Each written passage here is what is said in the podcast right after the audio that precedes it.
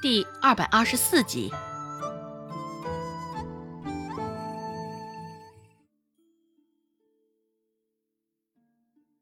周围议论纷纷着，孟婆子不是聋的，对于这些议论声，自然能够听到。当下，孟婆子这张脸上的神色更加难看，一双三角眼紧紧的绷着，上头松弛的赘皮也耷拉了下来，本就不大的眼睛，现在又被遮了大半。刘氏，你的嘴巴给我当心点儿！你，孟婆子还想开口威胁，只是被一个厉声止住了。旁边一个戴着帽檐的小兵呵斥道：“闭嘴！现在这朝堂之上，容不得你放肆。牢房宽敞着呢，怎么的？这是想进去坐坐？”瞪大了眼睛，愣是将孟婆子唬得不敢出声。孟婆子向来是欺软怕硬的。现在被这般一呵斥，也是立马就闭上了嘴。干裂的嘴唇现在抿得紧紧的，像是两瓣干裂失了水分的橘子一样。不过，孟婆子那双耷拉的三角眼，现在却依旧紧紧的凝视在刘氏的身上。刘氏现在连个正眼都没有瞧孟婆子一下，对于孟婆子的威胁。也是左耳朵进，右耳朵出。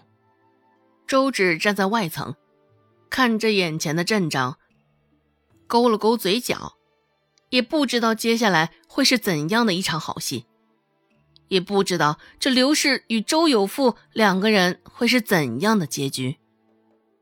被那个小兵吼了一句之后，场面上倒是安静了不少。原本还七嘴八舌的议论着。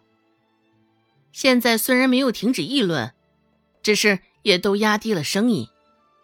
人群晃动间，一头顶乌纱帽、身着青色大马褂的男人也走了出来，直接坐上了大堂中央略显气派的座儿。而后，一粉着玉雕的姑娘也走了出来，眼神中还带着几分的忧伤。看到刘氏与周有富。那忧伤更为浓重了。走到刘氏的左手边，看着脚下的地，皱了皱眉，拿起怀中的那块丝帕，轻轻的擦了擦地，这才跪了下去。周围静悄悄的，大伙的眼睛全都凝在他的身上，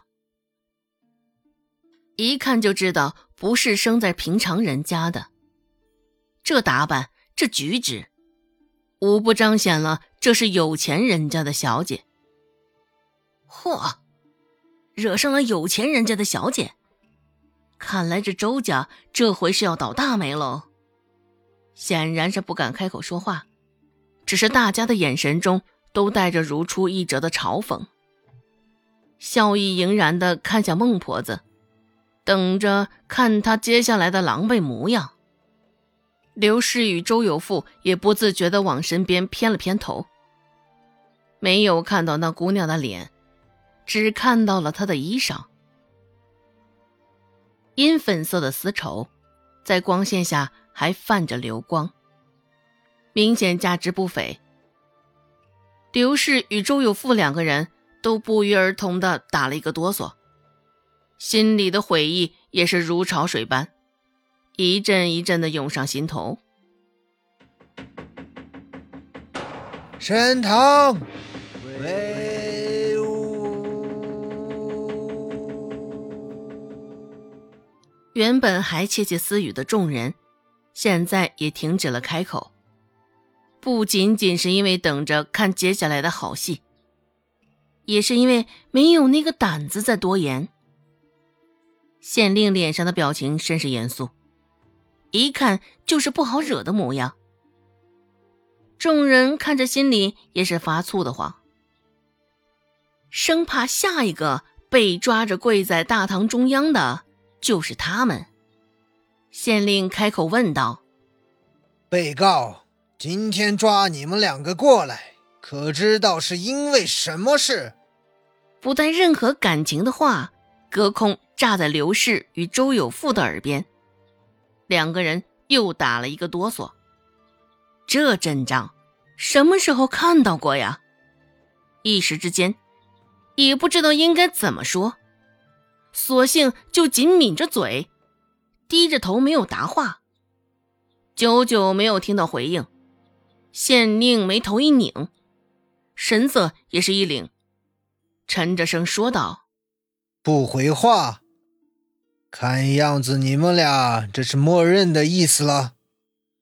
既然知道犯了什么错。”那就赶紧画押吧，早点画押，早点结束，天黑之前还能多下几盘棋。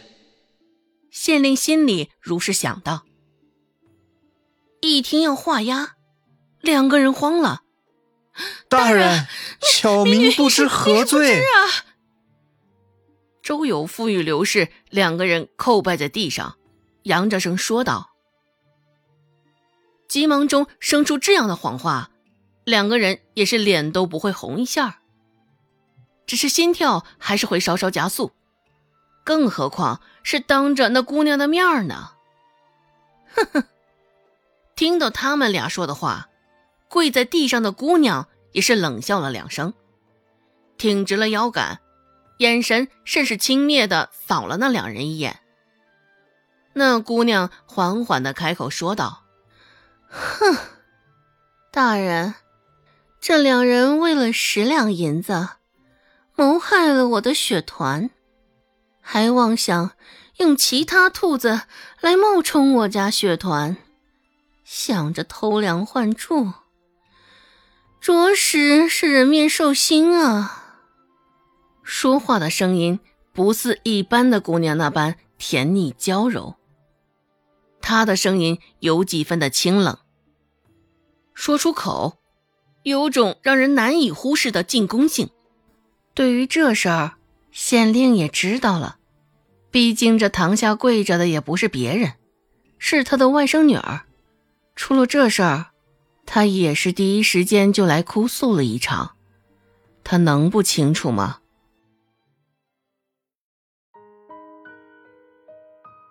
本集播讲完毕，感谢您的收听。感兴趣，别忘了加个关注，我在下集等你哦。